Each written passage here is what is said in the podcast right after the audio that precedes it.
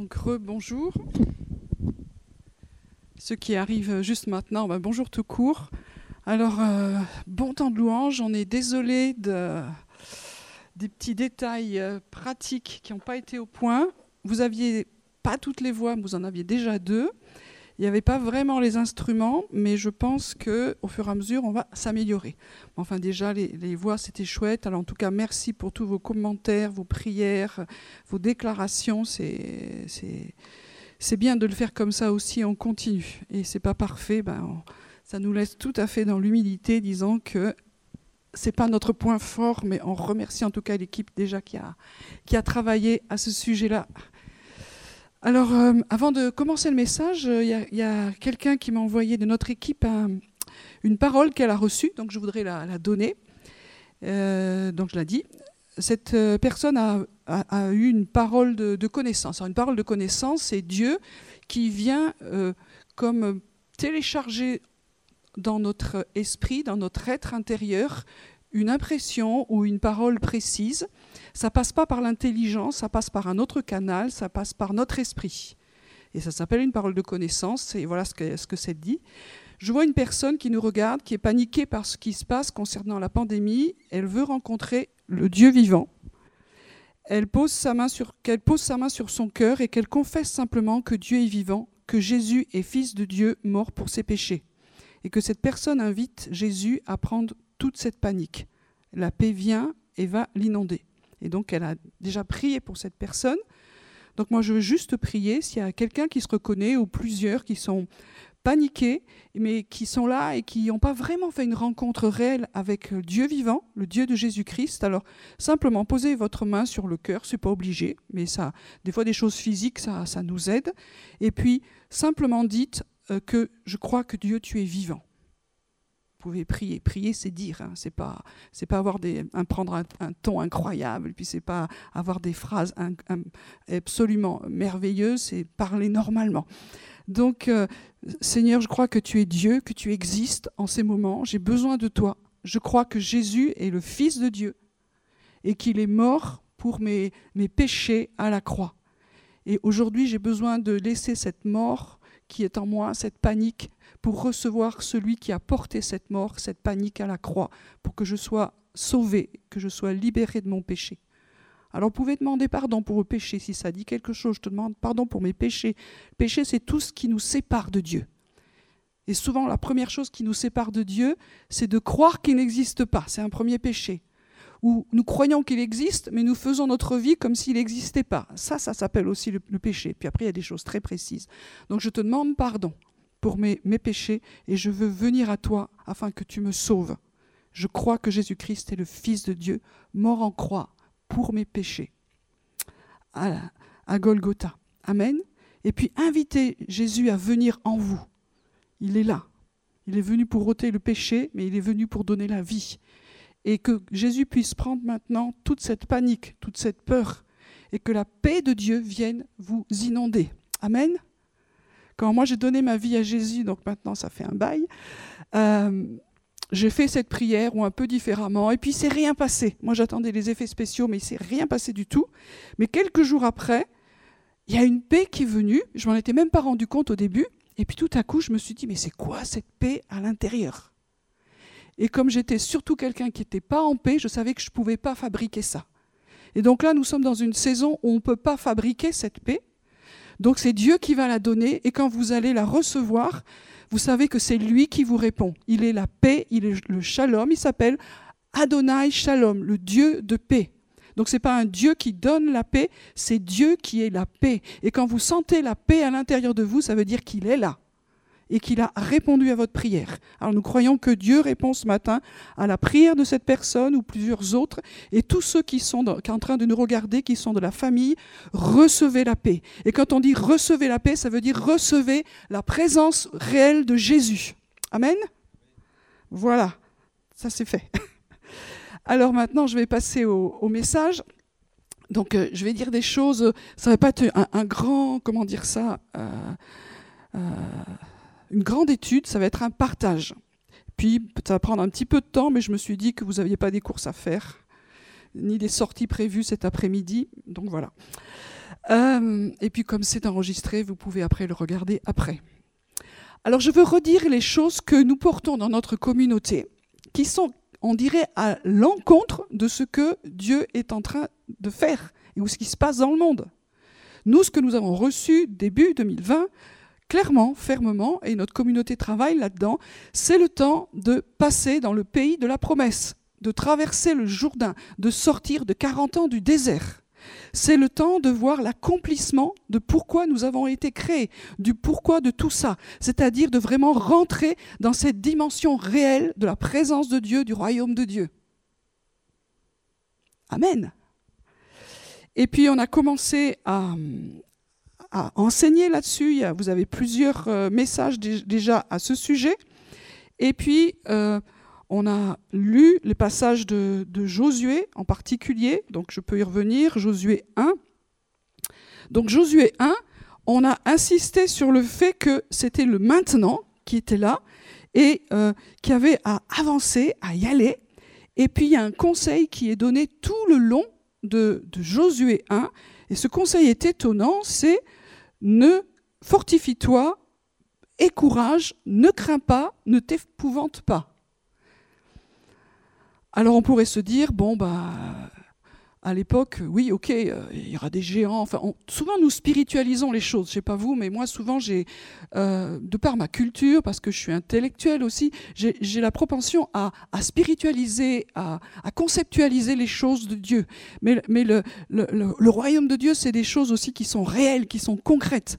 Donc Dieu nous a dit en ce début d'année 2020, fortifiez-vous, prenez courage, ne craignez pas, ne vous épouvantez pas.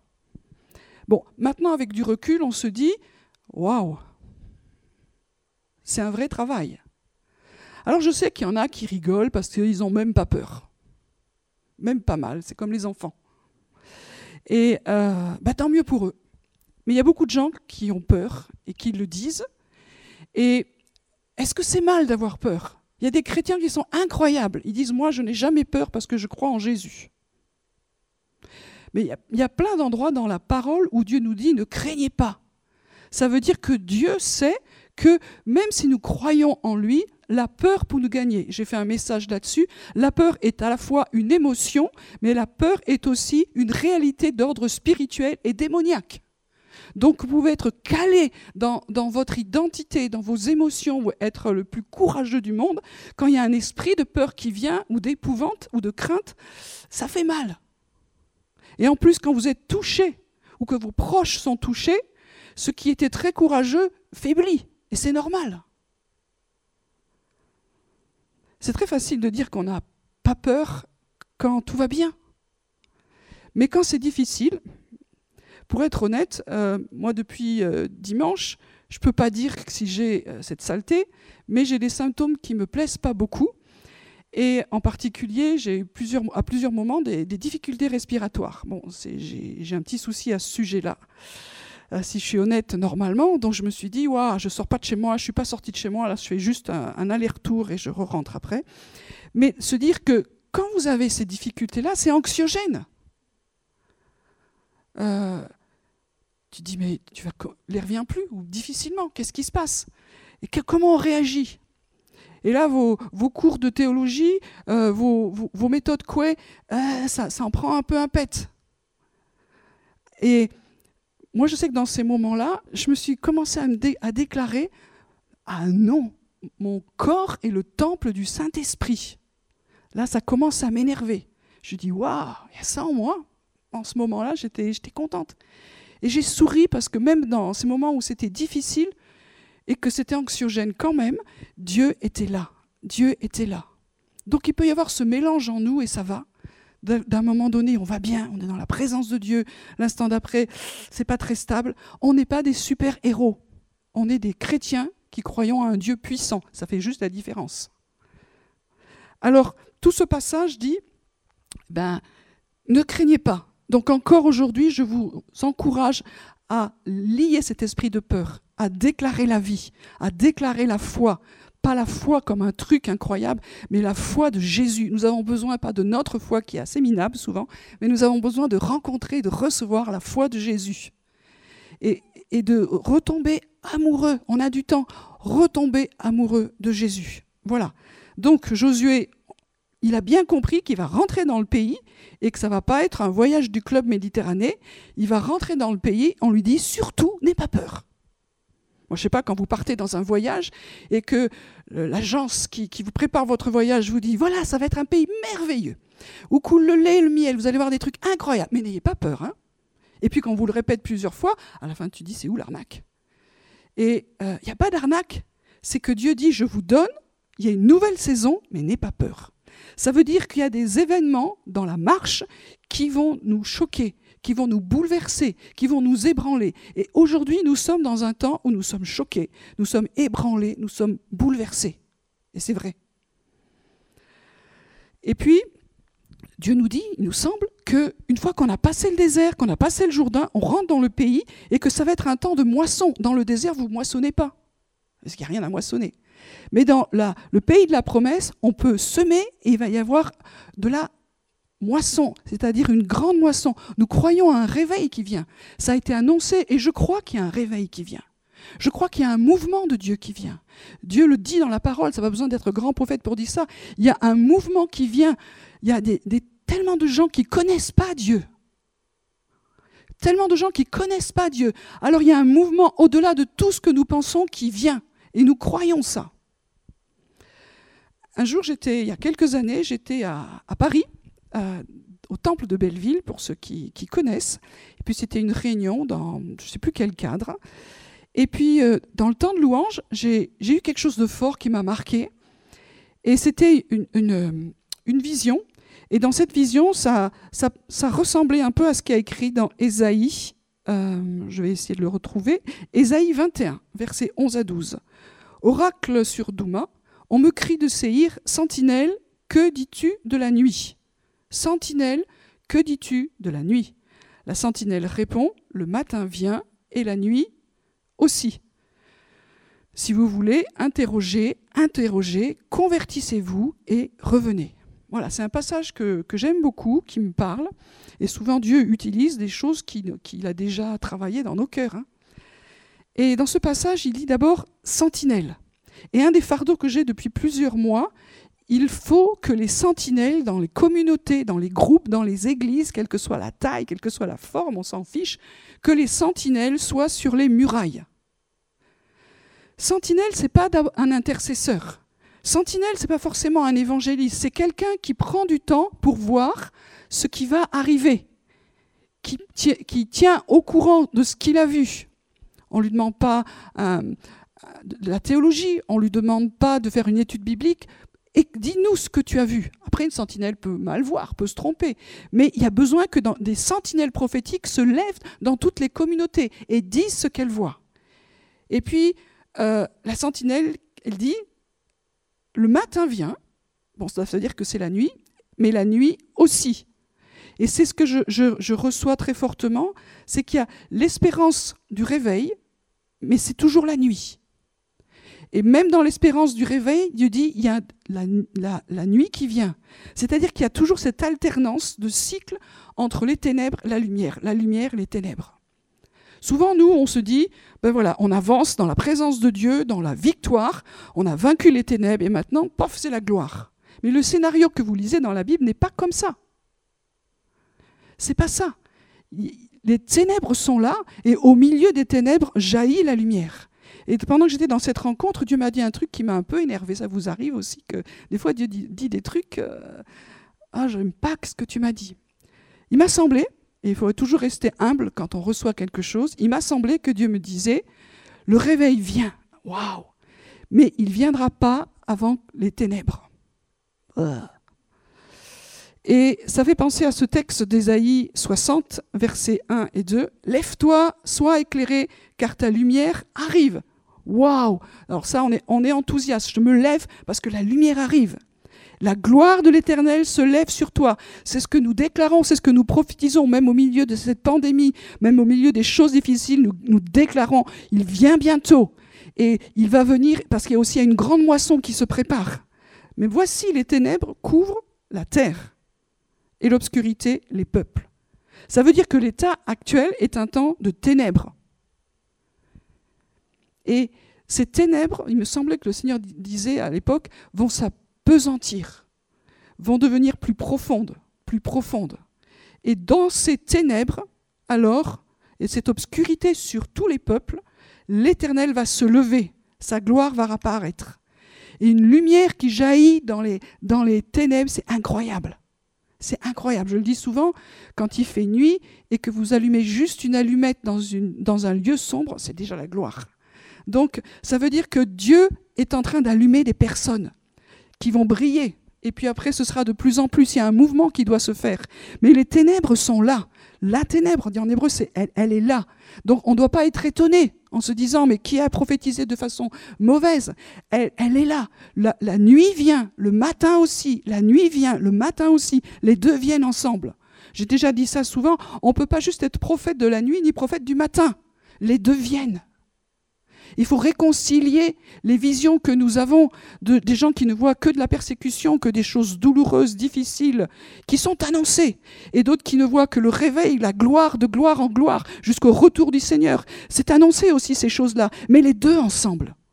Et comment c'est compliqué? Et nous sommes dans ce temps où Dieu nous rannonce les deux. Nous, nous passons le Jourdain, et Dieu nous dit, il me semble, vous allez passer le Jourdain, vous êtes en train de passer le Jourdain, et il y a les deux. On arrive dans un pays que Dieu nous, donne, il nous l'a promis, et en même temps, il y a des ténèbres dessus. Quand on a continué ce, texte, euh, on, est, on s'est arrêté un moment sur Josué 3, verset euh, 4. Donc Dieu donne une stratégie, et la stratégie, elle est très simple, c'est vous mettez les sacrificateurs devant, ils vont porter l'arche. L'arche, vous savez, c'est la gloire, la présence de Dieu. À cette époque-là, Dieu habitait pas dans un temple, il n'existait pas. Il était portatif, on va dire, il était dans l'arche, il était porté par les hommes. Aujourd'hui, la gloire, la présence de Dieu, elle est portée par les enfants de Dieu, elle est à l'intérieur de nous, elle peut être aussi sur nous. Donc à cette époque, c'était, l'arche, et ils vont passer devant, mais il y aura entre vous et elle une distance d'environ 2000 coudées, donc ça fait un kilomètre. N'en approchez pas. C'est-à-dire que la présence de Dieu au milieu de nous, c'est sérieux. Je redis des choses que on a déjà dit. Et dans ces temps, nous avons du temps. Euh, remettons-nous devant le Seigneur, la présence de Dieu, sa sainteté, sa gloire, qui il est, c'est sérieux. Nous avons oublié ce que c'était d'avoir une vraie crainte de l'Éternel. On a peur de ce qui se passe, mais on n'a pas la crainte de Dieu. C'est un peu étrange et puis elle vous montrera le chemin que vous devez suivre. C'est-à-dire que nous avons besoin d'apprendre à chercher sa face, à le voir et à comprendre que euh, c'est lui que nous devons suivre pas après pas, c'est lui qui va nous montrer le chemin. Plus nous écoutons les informations qui nous disent des choses terribles et qui sont plus ou moins justes selon sur quoi vous vous branchez. Donc il y en a, ils regardent que les réseaux sociaux, il y en a, ils regardent des, chaînes que je ne dirai pas, etc. Plus nous regardons ça, plus nous nous nourrissons d'une vérité et nous allons suivre ce qui nous est donné. Mais Dieu nous dit dans ces temps, ça ne veut pas dire qu'on coupe la télé, c'est faites ce que vous voulez, hein. mais euh, il faut chercher sa face, écouter ce qu'il nous dit. C'est ça qui est urgent. Et c'est lui qui nous montrera le chemin. Qu'est-ce qu'on doit faire? Qu'est-ce qu'on doit faire? Beaucoup de gens sont perdus. Qu'est-ce qu'on doit faire? C'est Dieu qui va nous le dire pas après pas. Et ce verset finit, car vous n'avez pas encore passé par ce chemin. Et ça, c'est quelque chose que je veux vraiment dire et redire. Nous ne sommes jamais passés par ce chemin.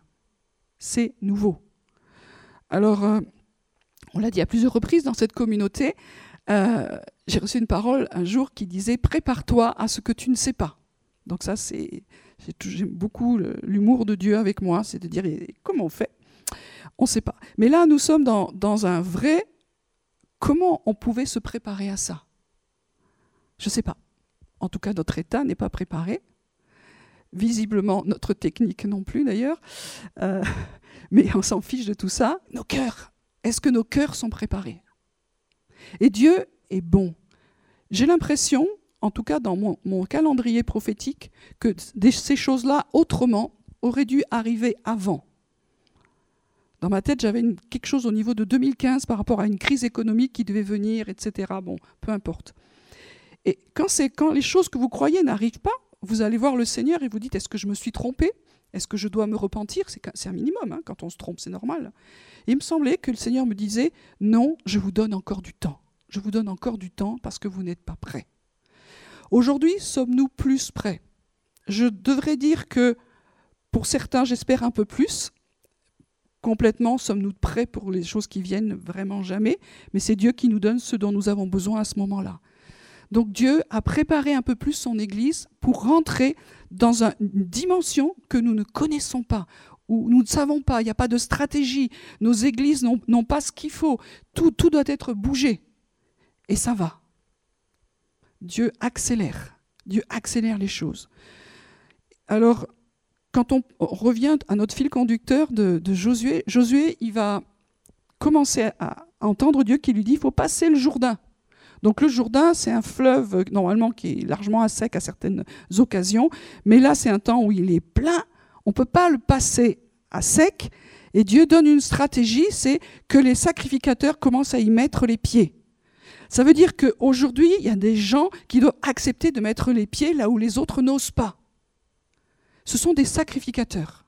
J'en reparlerai peut-être un peu tout à l'heure, mais je rappelle simplement que Dieu a dit que nous étions tous un peuple de sacrificateurs. Mais des fois, dans les tous, il y en a qui ont entendu, qui ont accepté et qui ont euh, dit OK, je suis comme ça, puis ça change rien dans leur vie.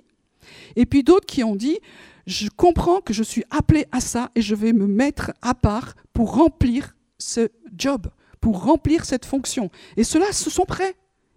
Ok, il faut porter la présence de Dieu, aller mettre les pieds dans l'eau, j'y vais. Parce qu'ils sont prêts, ils ont été préparés, ils savent que c'est leur temps, ils savent que c'est leur mission.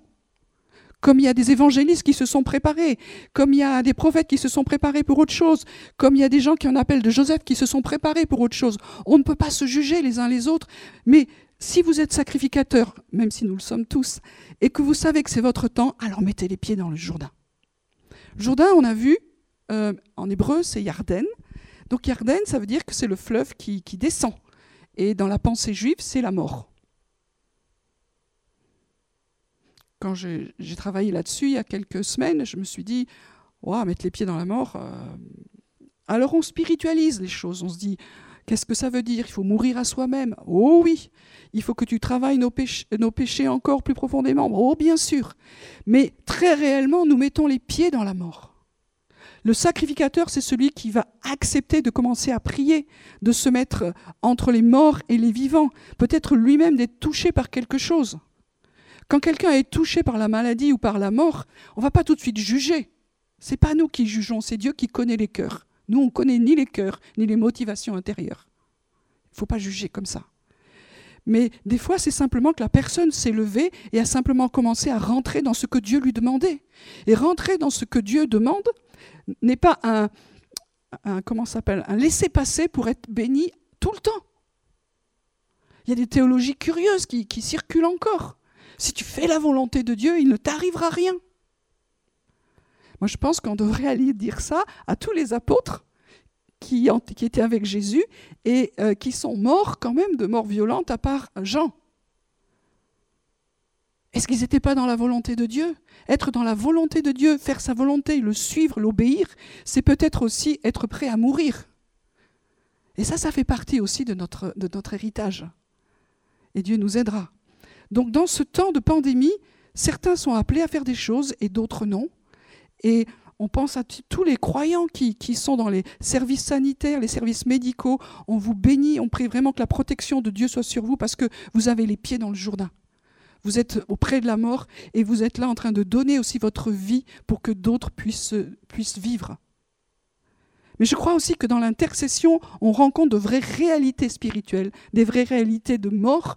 Et Dieu nous dit, est-ce que tu es prêt à me suivre dans ce combat spirituel? Parce que s'il est spirituel, ça ne veut pas dire qu'il est virtuel, mais il est réel. Donc, les, sacrificateurs vont passer, et puis vous avez vu que quand ils passent, l'eau remonte, et puis euh, Dieu leur dit, vous vous arrêtez au milieu. Et je pense que, Banco, on est là. On est arrêté au milieu du fleuve de la mort. Ça se tient. Moi, je pense que les sacrificateurs à l'époque devaient se dire bah, que le peuple passe vite, hein, parce que quand même, si les eaux reviennent, euh, ça va être inquiétant. Mais ils étaient là au milieu, ils prenaient leur position. Donc aujourd'hui, nous sommes confinés, puisque c'est le mot que, que nous utilisons. Nous sommes dans nos maisons. Alors, plein de compassion et de courage pour tous ceux qui ont des enfants. Plein de courage, de compassion aussi pour ceux qui ont parmi dans ce confinement des gens qui sont malades. C'est angoissant de dire est-ce que je vais le passer aux enfants, aux autres? Plein de courage. Plein de courage aussi pour ceux qui sont arrêtés dans des endroits qui ne sont pas très agréables, dans des petits appartements où il y a du bruit, dans des quartiers à, risque, où les gens euh, n'ont plus de civilité. C'est compliqué. Soyez bénis pour tous ceux qui nous envoient des, photos de leur confinement au bord de la mer, les pieds en éventail, en train de siroter quelque chose. Soyez bénis. Chacun a le confinement qu'il a, peu importe. Mais à un moment donné, quand on est dans cet endroit-là, c'est que nous sommes arrêtés. Donc soit en tant qu'enfant de Dieu, on se dit, ben, pourvu que ce soit pas trop long, parce que c'est compliqué cette histoire-là. Soit, si Dieu, tu nous arrêtes au milieu du Yarden, du Jourdain, de la mort, c'est que tu veux quelque chose. Et le rêve que nous pourrions avoir, c'est qu'il y a un milliard de personnes qui sont arrêtées au milieu du fleuve. Il n'y a pas un milliard de croyants, on est d'accord. Mais parmi ce milliard, il y a des croyants. Et si les croyants pouvaient commencer à porter la gloire de Dieu, à porter la gloire de Dieu, parce que les sacrificateurs portent la gloire. La gloire, c'est quoi? C'est l'agneau de Dieu qui a ôté le péché du monde, qui s'est manifesté, Dieu qui s'est manifesté dans le Fils, dans l'agneau, qui a été crucifié à la croix pour nos péchés, qui est mort, qui est descendu dans le séjour des morts, et qui est ressuscité, qui aujourd'hui intercède pour tous les peuples. Nous portons cela. Nous prions pour les hommes, nous prions pour les peuples. Nous avons une responsabilité de prier pour le lieu où nous sommes. Il y a des Jourdains, des Yardennes qui coulent au milieu de nos villes. Nous, ici, on est à Toulouse. Notre première responsabilité, c'est nous sommes au milieu de ce fleuve, dans cette ville, dans cette Occitanie. Alors, notre première responsabilité, pas unique, c'est de prier, de prier, de prier et prier pour la France aussi. Mais vous imaginez, dans chaque région, il y a une multiplication, une multiplication de gloire, une, multiplication de prières dans ces temps, une multiplication de déclarations de vie. C'est comme ça qu'il faut le voir. L'ennemi a des, projets démoniaques pour détruire. Là, on est dans un test de destruction, moi je crois, plus que pour un jugement, mais ça, je m'engage. Mais dans ce test de destruction, qui n'est pas les événements finaux, final, finaux, très bien. Euh, dans ce, dans ce temps-là, nous, nous pouvons répondre. Les armes qu'il a utilisées contre nous peuvent se retourner contre lui. Parce que les armes que nous utilisons, elles sont puissantes par la vertu de Dieu. Et ce que nous pouvons faire, c'est, et on reçoit des messages, il y a des vidéos qui circulent sur Internet. Merci les adorateurs, merci les louangeurs, inondés, inondez Facebook, inondez les réseaux de vos temps de louanges. Ça se multiplie, ça se multiplie, ça se multiplie. Il y a un parfum de mort qui monte en France, certes. Mais il y a aussi un parfum de vie, c'est notre rôle. Au milieu du Yarden, au milieu de la mort, il y a un parfum de vie qui monte, c'est notre rôle. Et nous prions pour les âmes, nous prions pour le salut, nous prions pour les malades. Nous voulons voir des guérisons, nous voulons voir des miracles déjà au milieu de nous. Mais aussi nous prions pour euh, tout ce qui est ébranlé dans notre société. Amen. Donc ça, c'est en train de, se passer. Et on va rester là jusqu'à ce que tout le peuple soit passé. C'est-à-dire que Dieu dit maintenant. Combien de temps ça va durer? Un certain temps. Et dans le, certain temps, euh, ils peuvent vraiment beaucoup euh, évoluer. C'est intéressant quand euh, on voit ce texte de, de, de Josué, c'est que après le passage du Jourdain, il y a la Pâque. Et dans notre calendrier, on arrive à la Pâque, on arrive à Pessah, donc on dirait qu'il y a quelque chose qui suit. Et euh, vous savez qu'à la Pâque, après, il y a Gilgal, c'est encore, euh, c'est pas encore fun euh, et tout ce que vous voulez. Il y a un vrai travail de profondeur dans les cœurs, dans les vies, un renouvellement de l'alliance après, après ce passage de la mort. Il y a vraiment Dieu qui est sérieux à cause de ce qui vient à cause de ce, qui vient. Rentrer dans les promesses de Dieu, c'est rentrer dans une réalité de guerre que nous n'avons pas encore connue dans notre génération, je pense. Voilà. Donc, tout est à l'arrêt, la mort rôde, mais quand on dit on fait une pause, j'aime pas très bien ce terme, tu fais une pause dans tes activités, mais tu te recentres sur lui et tu te laisses saisir par la présence du Saint-Esprit qui va nous conduire à prier. On a des réseaux maintenant, on n'est pas seul, on peut prier les uns avec les autres, ça se multiplie aussi. Merci la technique de dire que là où deux ou trois sont assemblés, même au travers des, des, ondes ou des, je des fréquences, Dieu est là. Dieu est partout. Dieu est en train d'agir. Dieu a du temps et nous avons du temps avec lui. Gagnons ce temps. Gagnons la bataille. Écoutons les stratégies de Dieu. Déclarons les paroles que Dieu nous dit. C'est un temps où il faut que l'atmosphère change. Là, on a une atmosphère de, peur, de crainte et de mensonge. J'ai vu plusieurs choses. Il y a plein de mensonges qui ont été libérés partout. Donc le mensonge, c'est pas facile lié à la peur. Nous, avec les décrets que Dieu nous donne, les décrets, c'est quoi? C'est les paroles que Dieu nous dit, soit les paroles de la parole écrite, soit des choses que vous recevez. On les déclare, on les déclare, on les déclare comme une épée qui, qui change l'atmosphère qui brise l'atmosphère de ténèbres pour amener la vie, pour amener la vie dans nos maisons, dans nos rues, dans nos quartiers, dans les lieux où nous sommes. C'est ça notre part. Si nous sommes en bonne santé, à peu près en, forme, alors faisons-le. Faisons-le pour nous-mêmes, pour nos maisons, faisons-le pour nos frères et sœurs qui sont malades. Quand vous entendez quelqu'un qui est de, la famille de Dieu qui, euh, qui est malade, priez pour lui. Ah, oh, celui-là, je ne l'aimais pas, Dieu doit le punir. Mais arrêtons, arrêtons c'est une catastrophe, quoi. On ne peut même plus se permettre d'avoir ces pensées-là. Et si ça nous arrive, parce qu'on n'est pas toujours sanctifié, tout de suite on se repent. Pardon, je vais prier, je vais prier. Nous sommes une même famille, une même famille qui se retrouve confrontée aux mêmes difficultés. Et c'est là où nous apprenons la compassion, et ça c'est le vrai test aussi, et la solidarité entre nous. Donc, qu'est-ce que Dieu dit de ces temps? Et je suis revenu à un passage qu'on connaît bien, c'est dans Matthieu 24, versets 37 à 44. Ce qui arrivera du temps de Noé, ce qui arriva pardon, du temps de Noé arrivera de même à l'avènement du Fils de l'homme. Ça, ça m'a toujours interpellé de dire que dans les temps de la fin, ça va ressembler au temps de Noé. Waouh car dans les jours qui précédèrent le déluge, les hommes mangeaient, buvaient, se mariaient et mariaient leurs enfants jusqu'au jour où Noé entra dans l'arche. Donc ça veut dire que la société du temps de, Noé, qu'est-ce qu'elle faisait? Ben, Ils mangeaient, ils buvaient, jusque-là, ça nous parle. Enfin, ils avaient une vie normale, ils se mariaient, ils mariaient leurs enfants. On se dit, quel était le problème? Pourquoi est-ce que le déluge est venu alors que les gens vivaient normalement? Et aujourd'hui, on pourrait dire, ben, les gens vivent, il y, a des, choses qui ne sont pas belles, mais euh, qu'est-ce qu'il y avait qui a décidé Dieu? Et puis ils se doutèrent de rien jusqu'à ce que le déluge vint et les emporte à tous. Il en sera de même à l'avènement du Fils de l'homme. Les, gens ne se doutent de rien. Ils ne comprennent pas. Les événements viennent, arrivent, on ne comprend pas ce qui se passe. Parce qu'on ne regarde pas dans le bon sens. Et à cette époque-là, déjà, c'était comme ça, ils n'ont pas compris. Alors, de deux hommes qui seront dans un champ, l'un sera pris, l'autre laissé, de deux femmes qui moudront à la meule, l'une sera prise, l'autre laissée. Veillez donc, puisque vous ne savez pas quel jour votre Seigneur viendra. Sachez-le bien, si le maître de la moisson savait à quelle heure de la nuit le voleur doit venir, il veillerait et ne laisserait pas percer sa maison. C'est pourquoi vous aussi tenez-vous prêts, car le Fils de l'homme viendra à l'heure où vous n'y pensez pas. Donc ça veut dire quoi pratiquement? C'est que Dieu nous demande, préparez-vous, veillez, priez. Il y a une nuit qui est là. Il y a une nuit qui est là. Et dans cette nuit, en même temps, il y aura la gloire. Mais il y a une vraie nuit qui est là. Et on nous demande de nous préparer et de comprendre qu'est-ce qui se passe. Il y a un voleur qui vient. Il y a un, voleur qui vient percer la maison. Alors pourquoi il y a eu le déluge? Je ne vais pas parler trop de ça, mais euh, c'est intéressant de savoir qu'à l'époque, quand les gens ont vu la pluie tomber, ils ne savaient pas ce que c'était un déluge. Est-ce qu'ils avaient déjà vu un déluge?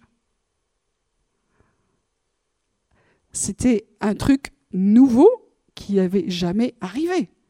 Donc quand il pleut, bah, il pleut. Il pleut, à cette époque-là, on peut parler de la pluie, c'est autre chose, mais il pleut, il pleut, il pleut, puis ça commence à pleuvoir beaucoup. Donc l'événement se précipite. Et à un moment donné, il y a quelque chose qui se réveille, mais c'est trop tard.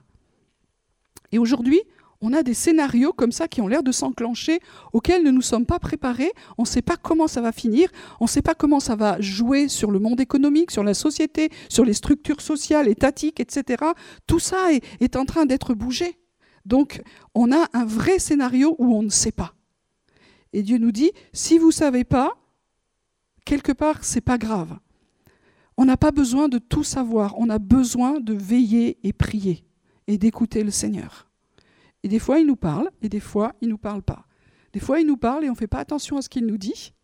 Et des fois, il n'a pas envie de nous parler, il a juste envie que nous restions auprès de lui, que nous cherchions sa face. Et il, reste silencieux, et ça fait partie aussi de la vie chrétienne.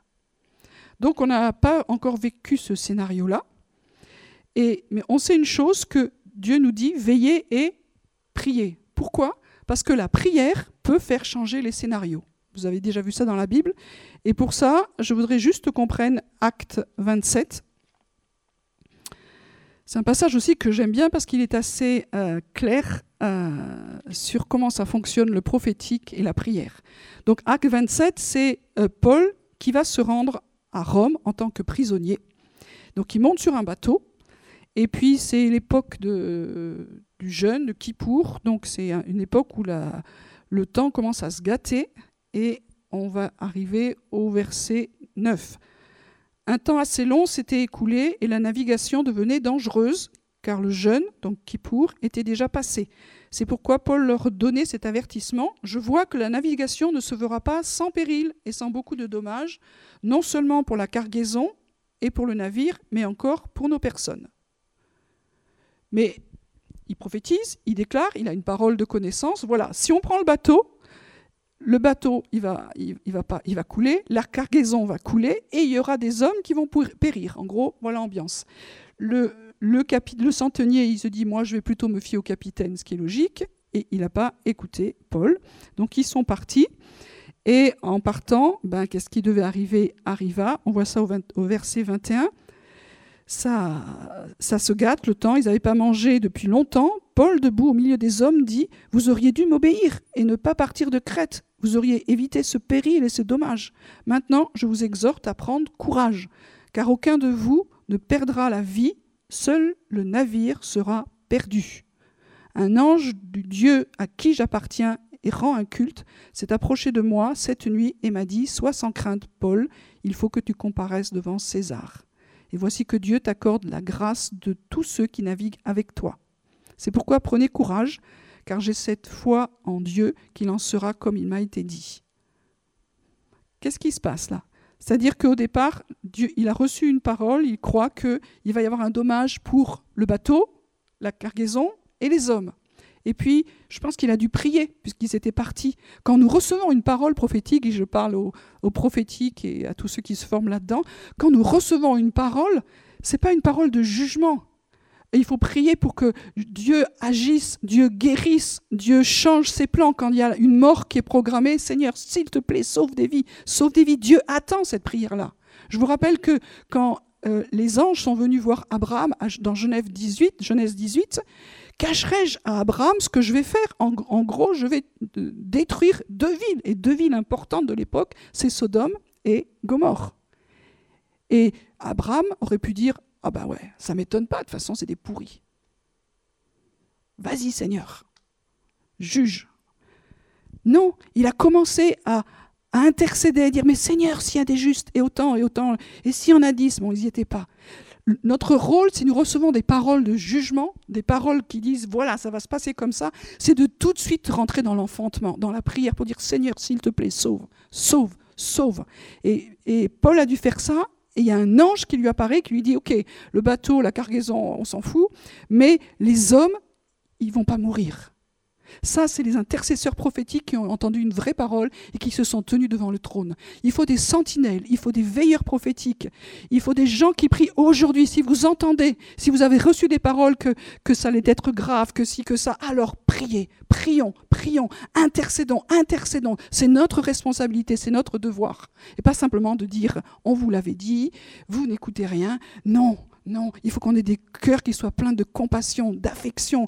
C'est l'humanité, nous sommes dans l'humanité. C'est nos familles, c'est nos enfants. Alors il faut prier. Il faut prier que Dieu fasse grâce. Oui, Dieu peut changer ses plans. Dieu peut changer ses plans s'il y a un intercesseur qui se lève. Et ça nous rappelle évidemment Ézéchiel 22, 30. Je cherche un homme qui se tienne à la brèche en faveur du pays, afin que je ne le détruise pas, mais je n'en trouve pas. On a la même pensée dans Ésaïe 19, verset 16. Alors, Jésus est venu, et Jésus aujourd'hui est notre intercesseur, notre avocat, mais il est notre grand prêtre. On voit ça dans Romains 8, dans 1 Jean 2, dans Hébreux 7 et bien sûr dans Jean 17.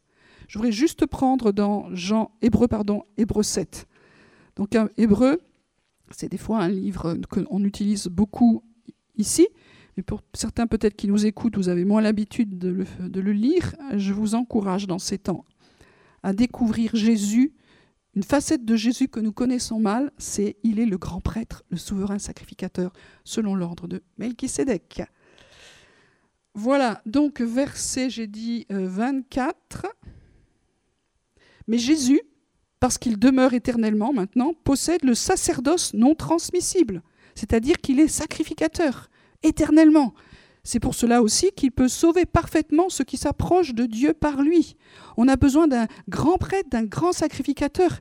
Il faut qu'on comprenne comment ça marche dans les cieux, dans les cours célestes.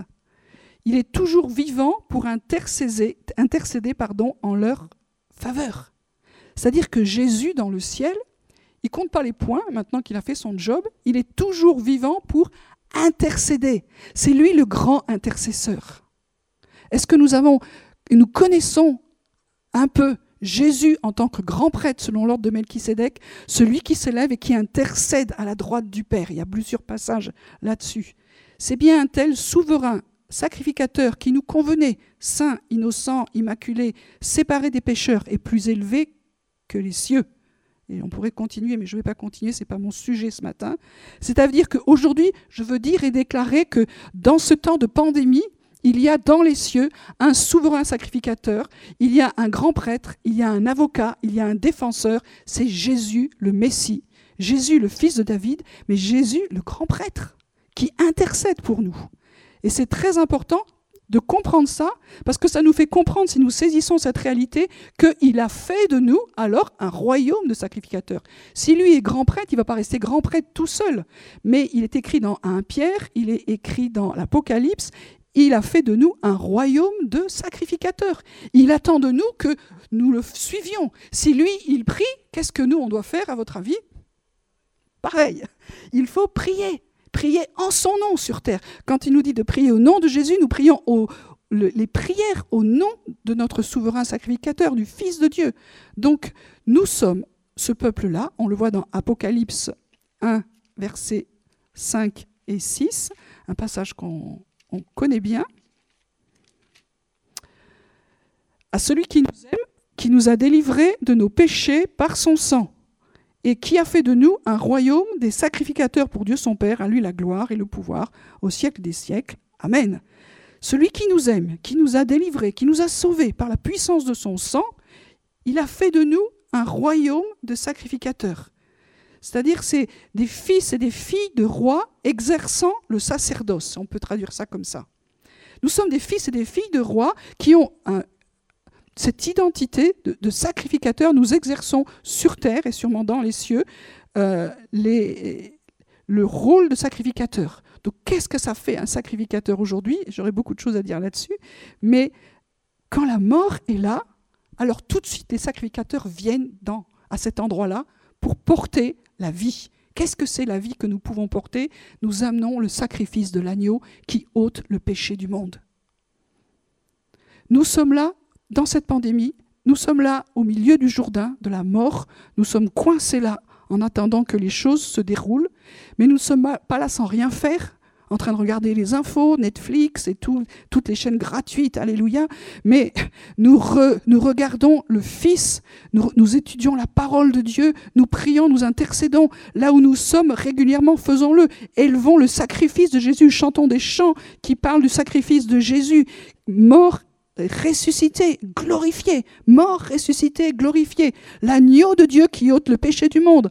Nous allons prendre le repas du Seigneur tout à l'heure, mais nous élevons la puissance du sang. Dans le sang, il y a la vie. Partout la mort circule, il y a la vie, il y a la vie. Et comme à Pessar, à Pâques, là où il y avait le sang sur les linteaux, la mort passait par-dessus, nous mettons le sang sur nos vies, le sang de Jésus sur la vie de nos maisons, mais nous le mettons sur la vie de nos quartiers, sur nos villes, sur cette nation. Nous crions à Dieu, nous nous repentons. Ça fait du boulot quand même. on est, ce temps de pause est, très, est, très pris, on va dire ça comme ça. Les temps sont sérieux. Les temps sont sérieux. Je voudrais vraiment le, le dire. Les ténèbres viennent vraiment. Il y a une accélération. Comme je l'ai dit, on est un test grandeur nature pour le scénario des temps de la fin. Nous savons que nous, que les temps de la fin, c'est la venue en gloire de Jésus. Mais pour l'ennemi, les temps de la fin, c'est la mise en place d'un royaume de ténèbres, avec des gens qui sont préparés depuis longtemps. Et je ne veux pas rentrer là-dedans, peu importe. Ce n'est pas, pas mon sujet et ce n'est pas forcément écoutable là. Voilà, ça veut dire que nous, nous, élevons notre Seigneur, nous, nous disons qu'il est puissant et que c'est un temps où nous croyons que la force de vie est plus forte que la mort. Mort, où est ta victoire? Mort, où est ton aiguillon? Christ a vaincu la mort. Et malgré tout, si autour de nous c'est douloureux, c'est difficile, euh, toutes les infos nous disent qu'on va dans le dur. Alors soit on peut se dire, euh, pourvu que ça ne m'arrive pas, soit on peut dire, Seigneur, je veux déclarer la vie, je veux déclarer la vie. De savoir que la mort est autour, que la mort peut passer au travers de gens qu'on va rencontrer, on dit, alors rencontre plus personne, et c'est sage, mais de dire, Seigneur, je crois à la puissance de vie qui est contagieuse. Je crois à la puissance de vie qui est contagieuse. Je crois que tu veux guérir. On peut, prier au téléphone pour des gens qui sont malades et déclarer la guérison. On n'a pas besoin de les toucher. On n'a pas besoin de les toucher. On peut déclarer la vie. On peut déclarer la vie par rapport à, des gens qui sont, loin. Dieu peut nous utiliser pour, euh, pour guérir des gens. Je l'ai déjà raconté ici à un culte. Une personne qui a rêvé de moi et euh, donc, euh, j'ai rien fait. Il a juste rêvé de moi. Elle me connaissait même pas en plus. Mais elle a été guérie d'une maladie vraiment grave. Je n'ai rien fait. C'est Dieu qui peut nous utiliser au travers des rêves. Il peut nous utiliser dans la prière. On, va voir une multiplication de, de choses du monde spirituel qui ne sont pas réservées qu'à l'ennemi, mais qui, qui étaient réservées pour ces temps-là. Il faut juste que notre foi grandisse. Nous pouvons plus faire ce que nous faisions maintenant, mais Dieu va pouvoir faire des choses que jusqu'à présent qui n'était pas nécessaire. Et je pense que le, le, mouvement de Dieu qui est là et qui doit venir et qui est en train de venir est un mouvement qui lève une génération prophétique. C'est ce que Joël dit. En ces derniers temps, ces temps de la fin, je répandrai de mon esprit sur toute chair. Vos fils et vos filles prophétiseront. Ils auront des songes, des visions, etc. Donc il y a un mouvement de Dieu qui est là et qui doit être libéré on n'est pas juste spectateur des ténèbres qui, s'installent, on est spectateur de ce que Dieu fait. Et pour qu'il y ait de l'autorité et de la puissance, on a besoin de connaître Jésus comme souverain sacrificateur. Qu'est-ce qu'il prie? Moi, je peux prier mes prières et ça va. J'ai ma liste, j'ai des gens que je soutiens, ça va. Mais qu'est-ce que lui, il prie? Qu'est-ce que lui, il prie? Et là, dernièrement, on a eu une, une rencontre au niveau des Watchmen for the Nations donc euh, par Zoom, par tous ces trucs magnifiques. Et on était euh, plusieurs milliers au niveau de toutes les nations. Et une des choses que Dieu dit et dit, c'est repentez-vous. Repentez-vous. Qu'est-ce que Dieu nous dit? Plein de choses. Mais ce qu'il dit à toutes les nations, c'est repentez-vous. Repentez-vous. Et bien sûr, de Chronique 7, les versets 12 à 16, l'Éternel apparut à Salomon pendant la nuit et lui dit J'exauce ta prière. Je choisis ce lieu comme la maison où l'on devra m'offrir des sacrifices. Dieu choisit des maisons. Dieu choisit des vies pour y habiter. habiter. Il veut des lieux de repos. Quand je fermerai le ciel et qu'il n'y aurait pas de pluie, quand j'ordonnerai aux sauterelles de consumer le pays, quand j'enverrai la peste parmi mon peuple, quand même ça nous parle. Entre la peste, les sauterelles et les événements climatiques, on est quand même dedans. Si mon peuple, sur qui est invoqué mon nom, s'humilie, prie et cherche ma face, s'il se détourne de ses mauvaises voies, je l'exaucerai des cieux et je lui pardonnerai son péché et je guérirai son pays. Voilà ce que, ce que le souverain sacrificateur nous dit, je crois. Priez, repentez-vous, repentez-vous. Et il y a un process. Il faut s'humilier. Et aujourd'hui, je crois que nous avons à nous humilier. On est arrogant souvent en tant que croyants. Nous savons, il y a des choses que nous avons compris, non, on ne sait pas. Là, nous sommes dans une situation où nous n'avons jamais vécu et on est au même niveau que les autres, sauf que nous connaissons Yeshua. Mais sinon, c'est comme les autres, on ne sait pas, on doit s'humilier. Et puis prier, prier et chercher sa face. Et ça, c'est quelque chose aussi qu'on n'a pas l'habitude. Souvent, on a une petite liste de prières, et c'est très bien Continuons. Mais cherchez la face de Dieu. Ça prend du temps. Seigneur, je te cherche. Qu'est-ce que tu veux me dire? Toi qui es le grand prêtre qui intercède, pourquoi tu pries? Je voudrais m'associer à ta prière. Et quand nous, recevons la prière de Jésus, elle, elle enfante la vie, elle nous touche, elle nous bouleverse. C'est plus la nôtre, elle brise nos entrailles. On a besoin de recevoir la prière, de s'aligner à la prière de Jésus. Alors il faut chercher sa face. Il faut chercher la face de Dieu. Pas juste quelle est la parole prophétique, mais chercher le cœur à cœur. Quand on dit chercher sa face, c'est vraiment chercher la relation avec Dieu. Et puis si nous nous détournons de nos mauvaises voies, on a des choix à faire. On a des choix à faire. J'ai des choix à faire, des choses qui ne vont pas dans ma vie, qu'il faut que je retravaille. Il y a des choses qui doivent s'affiner. Je dois changer mes voies. Et si nous faisons ce process, alors je l'exaucerai des cieux. Ce n'est pas toujours la faute aux autres s'il y a un problème. C'est moi, je prends ma responsabilité. Je prends ma responsabilité. Nous et nos pères, nous avons péché. C'est les prières de Daniel, c'est les prières de Néhémie, c'est les prières de tous les intercesseurs. Ah, les autres, Seigneur, fais quelque chose, on n'en peut plus. Nous et nos pères, nous avons péché. Nous, nous, nous avons une solidarité une, dans l'humanité. Nous sommes pécheurs parce qu'il y en a un qui a péché avant nous. Et il y en a qui pêchent aujourd'hui, c'est pas dire que nous nous péchons, mais nous sommes solidaires de cette humanité. Et nous venons devant le Seigneur et nous disons pardon pour les péchés de ma nation, de mon peuple, de ma maison, de ma ville. Si nous rentrons là-dedans, et c'est un vrai travail auquel je nous encourage à faire, à, rentrer là-dedans sérieusement, sérieusement, jour après jour, jour après jour, alors je l'exaucerai des cieux. Je pardonnerai son péché et je guérirai nos pays ont besoin de guérison aujourd'hui. On a besoin. Est-ce que c'est trop tard? Non. le plan de l'ennemi est enclenché? Oui. Mais le plan de Dieu aussi. Et il dépend d'une certaine façon de la réponse de l'Église. Et ce n'est pas une question quelle est la forme de l'Église? Ah, les méga c'est nul. Moi, je crois, je crois aux églises souterraines. Mais on s'en fiche de tout ça. C'est chaque croyant qui prend sa place de sacrificateur. Que tu sois dans une très grande église, que tu sois dans une église souterraine, que tu sois dans plus d'église du tout, mais tu es enfant de Dieu. Si tu es enfant de Dieu, tu prends ta place dans la famille, la future épouse qui se prépare. Dieu nous attend. Et puis on va s'associer à la prière du grand prêtre dans les cieux. On va prier comme il nous le dira. On va adorer va demander qu'il nous pardonne, qu'il guérisse le pays. La peur va augmenter au milieu de nous, c'est vrai, mais nous allons chercher sa face. Même dans les temps douloureux, en tant qu'enfant de Dieu, on peut chercher sa face. Donc, ce virus, Dieu l'a déjà vaincu à la croix. Il a déjà porté cette pandémie. Il est déjà mort pour ces choses-là. Mais pour l'instant, nous, on est encore les pieds dans le Jourdain on est comme dans cette tempête, toutes les images que vous pouvez prendre. C'est-à-dire qu'il y a une contraction de plus en plus violente, de plus en plus dure, et celle-là, elle, est mondiale. Parce que tous les événements maintenant qui vont se produire sont, sont pas simplement locaux. On ne peut pas dire c'est que franco-français. Non, c'est mondial. Il y a scénario invisible qui est en mouvement depuis longtemps, au-dessus des choses visibles. Nous savons que les réalités invisibles gouvernent les réalités visibles. Donc ça veut dire que certains d'entre nous, on est traités de complotistes. Bien, je revendique cela.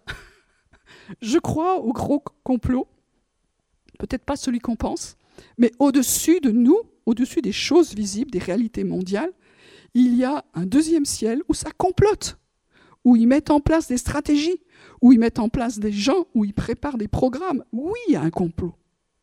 Il est tellement fort que nos gouvernants sont perdus n'est pas eux qui contrôlent. On peut être très en colère contre euh, tout un tas de gens, euh, et peut-être euh, on a raison ou pas, peu importe, mais c'est pas eux, c'est ce qui est au-dessus. Et il y, a, un plan qui est enclenché, et je, ne veux pas entrer là-dedans, mais je pense que comprendre qu'il y a quelque chose qui, est dans le monde des ténèbres, qui est caché, et dire quelque part qu'on croit à ce complot, c'est pas une, une tare si nous cherchons le complot au bon endroit. Pas toujours chez les juifs, comme c'est en train de se faire. Le complot, il est dans le monde des ténèbres, il est dans le deuxième ciel, il est en train de...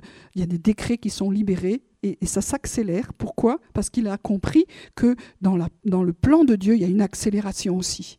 Donc il répond il déforme, il pervertit les choses que Dieu dit. Dieu a dit c'est le temps de la moisson, alors il s'accélère. Mais ça restera quand même le temps de la moisson, ça reste quand même le temps du salut. Nous sommes dans un temps maintenant où l'évangile peut être prêché autrement, où le salut ou la guérison peuvent être libérés autrement. C'est une saison favorable. Les ténèbres sont, peuvent être une saison favorable. Nous croyons à la puissance de la prière et pour que tous ceux qui sont en bonne santé, alors allez-y, allons-y ensemble. Et pour finir, euh, est-ce que Dieu va encore nous laisser du temps Je l'espère? Qu'est-ce qu'il cherche? Notre cœur Il cherche euh, notre premier amour, avant tout. Chercher sa face, c'est de dire, mais tu étais où? Dans toutes tes activités Tu faisais quoi? Je t'ai cherché. Et je le dis aussi pour, euh, moi. Et vous savez que l'autre parole que Jésus a donnée, par rapport au, temps où les, pharisiens, les sadducéens, c'était tous les gens religieux de l'époque, venaient pour l'éprouver. On voit ça dans Matthieu 16, au verset 1 à 4. Et ils lui dirent bah, Montre-nous un signe, fais quelque chose de concret. quoi. Hein, souvent, les gens nous disent bah, Votre Dieu, qu'est-ce qu'il fait quoi? Pourquoi il permet tout ça? Pourquoi, il, pourquoi fait rien quoi? Et, et, Jésus, au lieu de leur dire Moi, je pourrais faire des effets spéciaux, il pouvait faire des effets spéciaux. Jésus leur dit Le soir, vous dites Il fera beau, car le ciel est rouge. Et le matin, il y a de l'orage aujourd'hui car le ciel est d'un rouge sombre. Vous avez remarqué que Jésus y répond toujours à côté. Vous savez discerner l'aspect du ciel et vous ne pouvez discerner les signes du temps. C'est-à-dire qu'il y a des choses qu'on sait discerner dans le monde naturel, parce qu'on écoute, parce qu'on s'informe. Alors on sait dire que si ça, la bourse, machin, ça tombe, ça cata. On sait discerner des choses. C'est pas être prophétique, nous savons discerner. Mais on ne sait discerner les signes des temps. Et un des signes des temps importants que Jésus dit, une génération méchante et adultère demande un miracle, demande des signes, demande... Euh, alors en plus, nous, avec euh, tous les, super-héros qu'on a, on, a envie de ces choses-là. En plus, euh, il demande des miracles. Il ne lui sera donné d'autres miracles que celui de Jonas. Et puis il les quitte. Alors si toi, tu es pharisien de l'époque, tu dis quoi? Il va nous refaire le coup de la baleine euh, ouais, c'est quand même un gars qui reste trois jours, trois nuits dans une baleine, ça le fait, c'est quoi l'histoire, quoi? Et puis, euh, on voit dans Luc 11, verset 32, les hommes de Ninive se lèveront au jour du jugement, parce que Jonas avait été envoyé à Ninive pour prêcher la repentance. Si vous ne vous repentez pas, cette ville sera détruite. Je vous donne un court délai, mais ce sera détruit. Et les hommes de Ninive se lèveront au jour du jugement avec cette génération, ils la condamneront parce qu'ils se repentiront à la prédication de Jonas. Et voici, ici, il y a plus que Jonas. Qu'est-ce que ça veut dire? Ça veut dire que Jonas, il ne voulait pas y aller. Il y a été, il a prêché la repentance, et les habitants de Ninive, qu'est-ce qu'ils ont fait? Ils se sont repentis. Et les gars de Ninive, c'était, c'était pas des tendres, c'était des méchants. Et à l'époque, quand tu étais méchant, tu étais bien méchant aussi. Donc c'était, c'était des gros méchants des gros, on n'a pas envie ceux-là qui se repentent, on n'a pas envie qu'ils soient sauvés, on n'a pas envie que Dieu les bénisse, on n'a surtout pas envie, donc j'y vais pas. Donc il y a été en ronchonnant et ils ont entendu la parole de repentance et ils se sont repentis, ils ont, jeûné, ils ont demandé pardon à Dieu et Dieu les a pardonnés. Le signe de la fin des temps, c'est la, la prédication de Jonas, c'est-à-dire repentez-vous. Il faut que cette nation de France et l'Église en premier se repentent en vrai c'est pas gagné. Et le signe de Jonas, c'est la repentance qui vient. Et je crois que Dieu nous dit, oui, il y aura des choses précises que je veux vous dire, mais le premier signe qui marque les temps dans, cette pandémie, dans ce temps où nous sommes au milieu euh, du Jourdain et de la mort, c'est la repentance. C'est le signe de Jonas. Et si la ville de Ninive a pu se repentir, Église de Dieu, oh Et je me mets dedans. Pourquoi c'est si dur pour toi? Pourquoi tu n'entends pas? Pourquoi tu n'entends pas? Alors aujourd'hui, c'est important parce que le scénario catastrophe démoniaque est enclenché. Il en sera comme du temps de Noé. Il y a un mélange qui, grandit dans le monde des ténèbres entre les, choses spirituelles ténébreuses et les humains.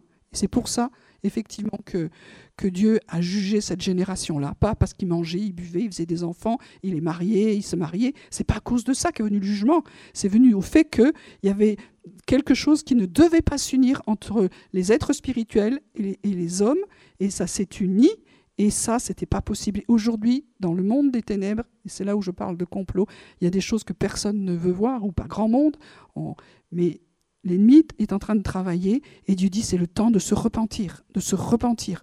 Le, monde des bisounours, comme je le dis souvent ici, c'est fini.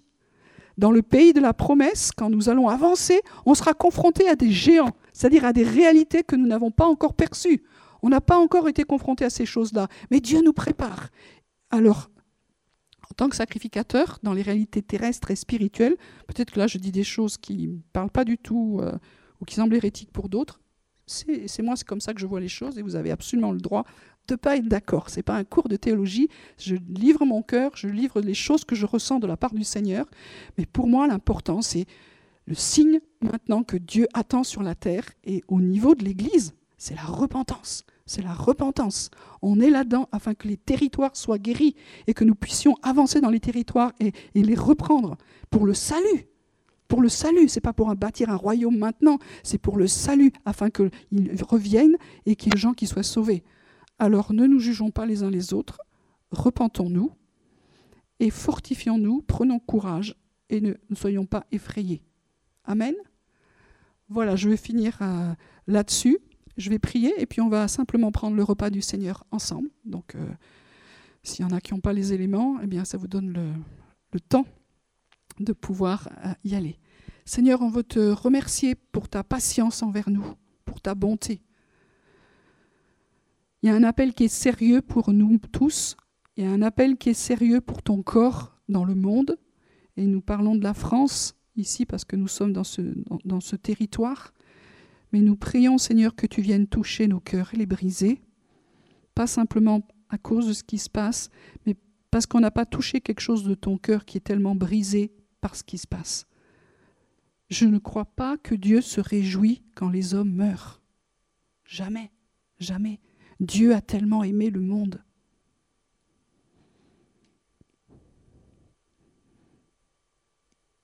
Quand on touche la prière du souverain sacrificateur, il prie, il crie pour le salut de l'humanité. Et ça comprend les méchants, ça comprend ceux que nous n'aimons pas, ça comprend ceux qui sont vraiment très méchants à nos propres yeux. Il y a une intensité de prière actuellement dans les cieux. Nous sommes attendus, nous sommes attendus.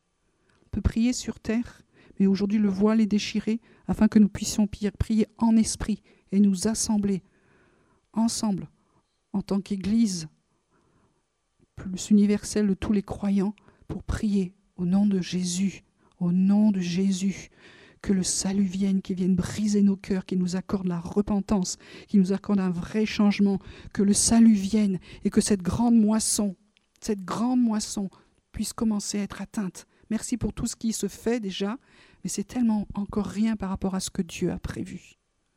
Dieu vient aussi purifier son Église. Nous savons qu'il y a besoin de repentance. Il y a des choses graves qui se passent, qui sont inacceptables. Te demandons, Seigneur, que tu viennes euh, purifier. Nous savons que ce jugement, c'est cette séparation. Dieu qui parle sur nos vies. Mais quand il parle, c'est un Dieu toujours qui est amour. Le jugement et l'amour de Dieu ne sont pas séparés. C'est quelque chose que j'ai tellement de mal à comprendre. Mais tu nous aimes, même quand tu dis tes décrets de jugement.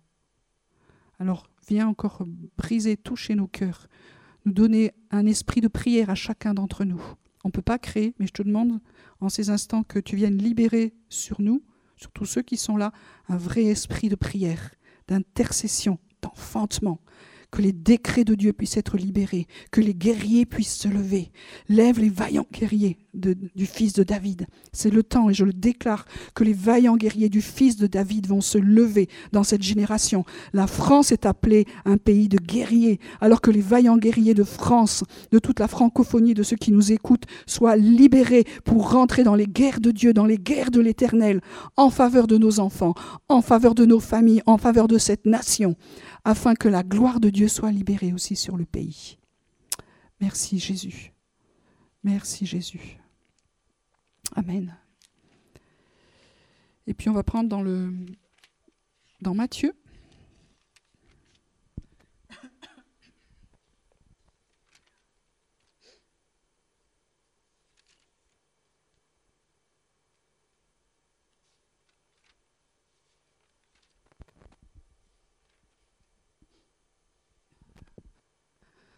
Jésus vient.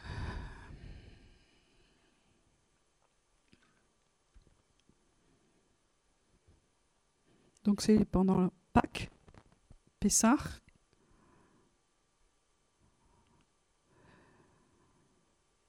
Pendant qu'il mangeait, donc c'est autour d'un repas, Jésus prend du pain et après avoir dit la bénédiction, il le rompt et le donne aux disciples. Prenez, mangez, ceci est mon corps. C'est très concret, c'est voilà, mon corps va être brisé, mangez-le. Nous mangeons, euh, le fait de manger, c'est un signe de communion profonde. Il prend ensuite une coupe et après avoir rendu grâce,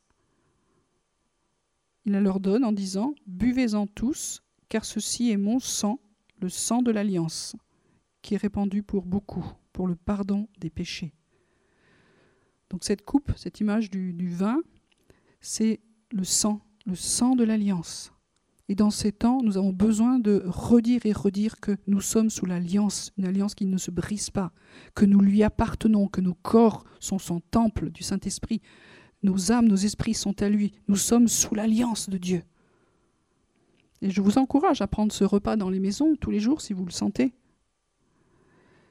Donc ce sang qui est répandu pour beaucoup pour le pardon des péchés je vous le dis, je ne boirai plus désormais de ce fruit de la vigne jusqu'au jour où j'en boirai de nouveau dans le royaume de mon Père.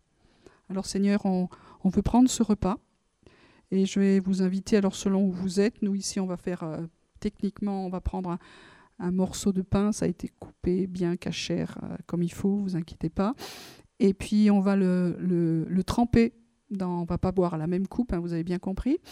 Euh, on va juste le tremper dans le vin et puis on va attendre et à un moment donné, on prendra tous ensemble le pain qui a été trempé dans, le vin. Si vous êtes seul, vous pouvez ne pas faire comme ça. Si vous êtes en, famille ou à plusieurs, alors à ce moment-là, vous pouvez faire comme ça. OK? Voilà. Donc, ben, je vais inviter la, la foule nombreuse ici à se rapprocher, à repartir après.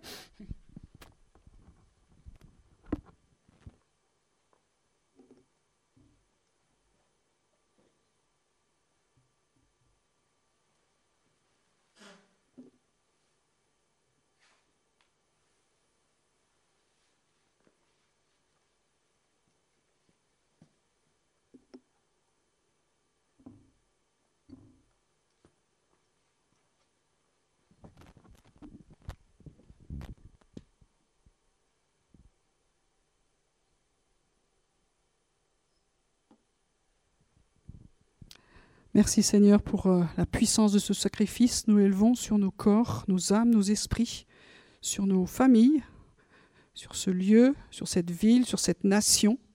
Donc élevons la puissance du sacrifice de l'agneau. On est plusieurs à le faire dans des endroits particuliers, dans les quartiers, dans nos maisons. C'est un moment où nous déclarons maintenant avec foi, autorité, la puissance de ce sacrifice au-dessus de nous, en nous. Amen. Donc je vous invite à prendre les éléments.